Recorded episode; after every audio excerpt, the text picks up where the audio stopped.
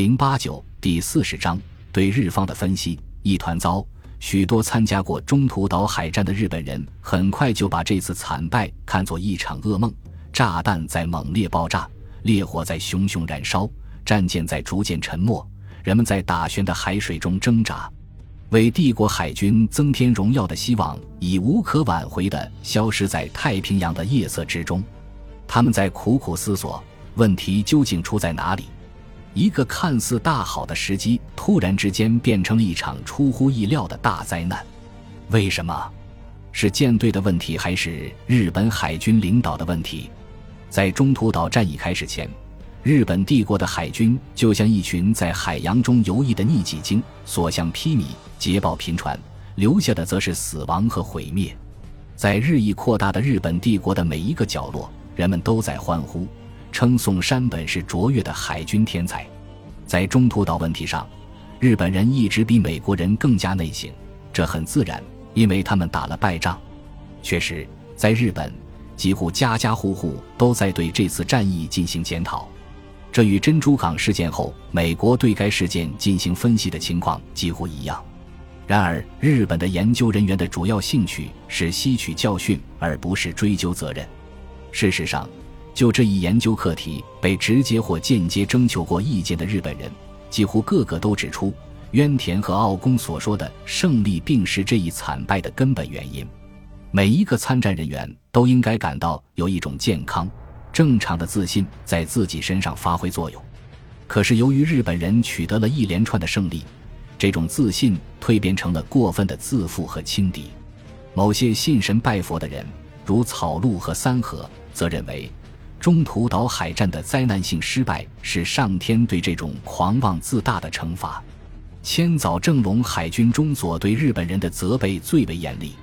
后来他在评论整个太平洋战争时，认为日本人在中途岛遭到决定性的失败是毫不奇怪的。这次失败等于是我们自己策划的。我们即使在中途岛躲过了这场可怕的灾难，也会在太平洋的其他战场。或许就在一九四二年遭到同样的命运，那次失败是注定的。为什么？因为这是上天对日本海军狂妄自大的惩罚。甚至连那些不相信上天直接干预了战事发展的人也认为，对过去的战绩沾沾自喜是产生所有错误的根本原因。美国海军学院也认为。南云海军中将的这些错误是由于过分自信和分析不当所造成的判断性的错误。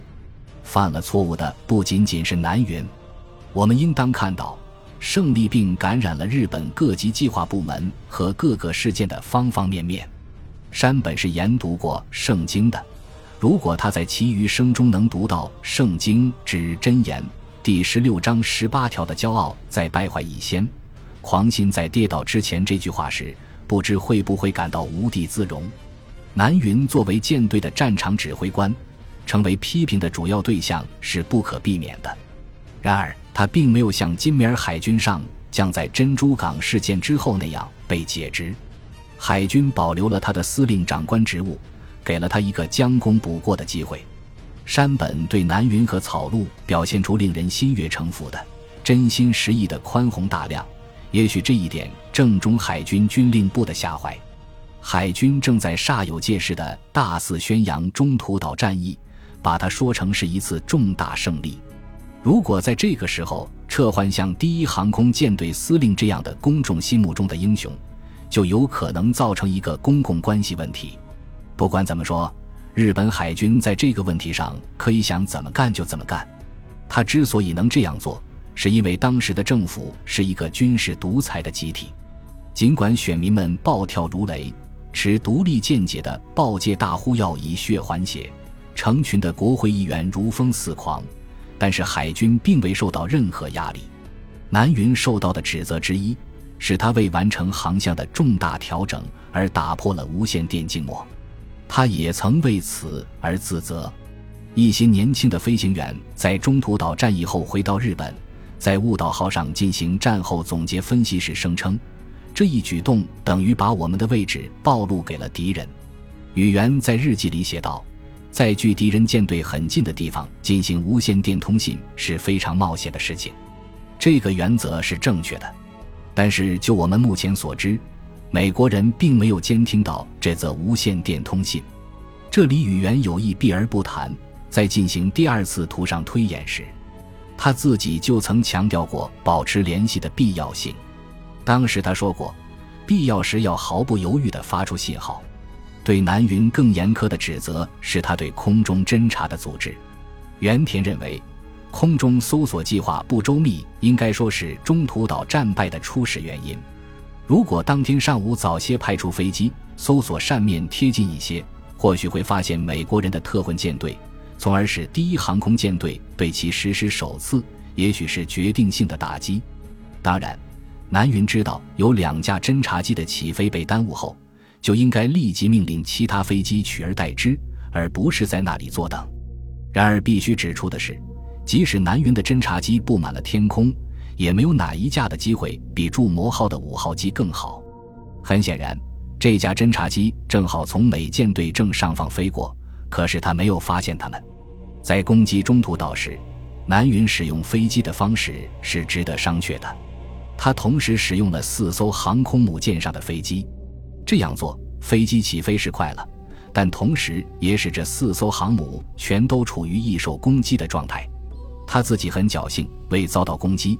但渊田和奥宫认为，假如南云当时只用两艘航母的兵力攻击中途岛，他就有另外两艘来应对临时出现的紧急情况，而不必同时在四艘航母上都降落飞机。难道在敌人进攻之前，第二波攻击飞机就不能起飞吗？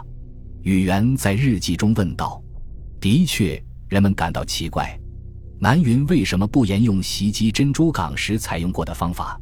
那时，第二攻击波飞机是到时间就起飞，根本没有等待第一波攻击飞机领队的呼唤。中途岛的作战方式可能受到在南太平洋和印度洋作战经验的影响。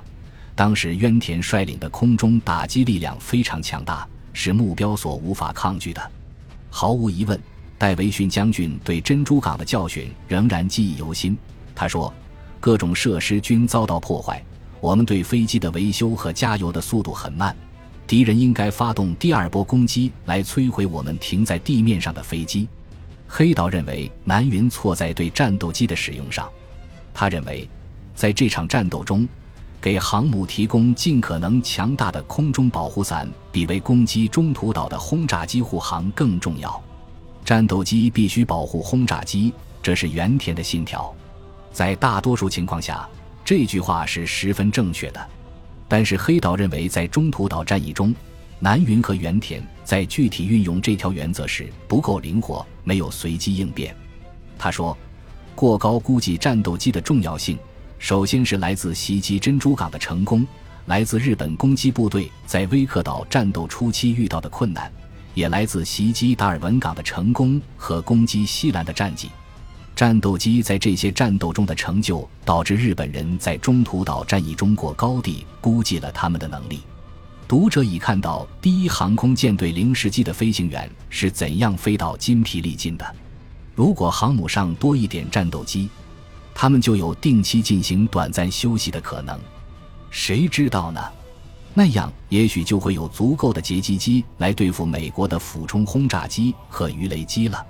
宇垣批评了那种把航母集中在一个战斗群的做法，认为这等于把许多鸡蛋放在一个篮子里。自战争爆发直到这次战役之前，这种编队方法一直是成功的。山口海军少将一直反对分散兵力。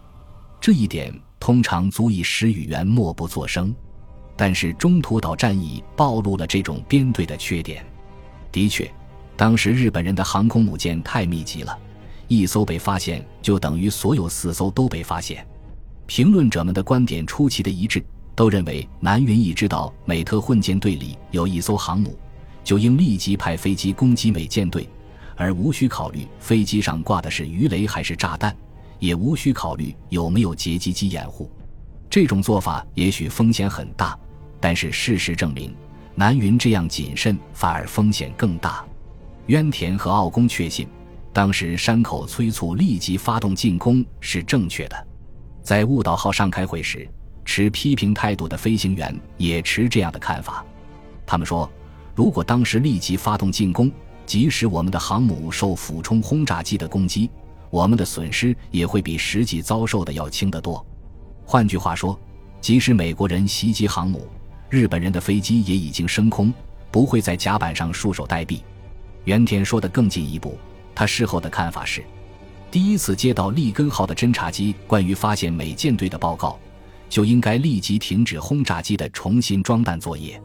当时他批准等待回收由永代队攻击中途岛后返回的飞机，而不是冒险命令他们在水上迫降。对我说来，这是一个非常深刻的教训。他反省说，中途岛海战结束以来，我一直避免由于过分重视飞行员的生命而迟滞了作战。这里，原田记住了认真负责的军官很难学到的这个教训。战局的发展也许会要求牺牲少数来保全多数，在这种时候，对少数人的仁爱之情可能最终成为对大多数人的残酷无情。本集播放完毕，感谢您的收听，喜欢请订阅加关注，主页有更多精彩内容。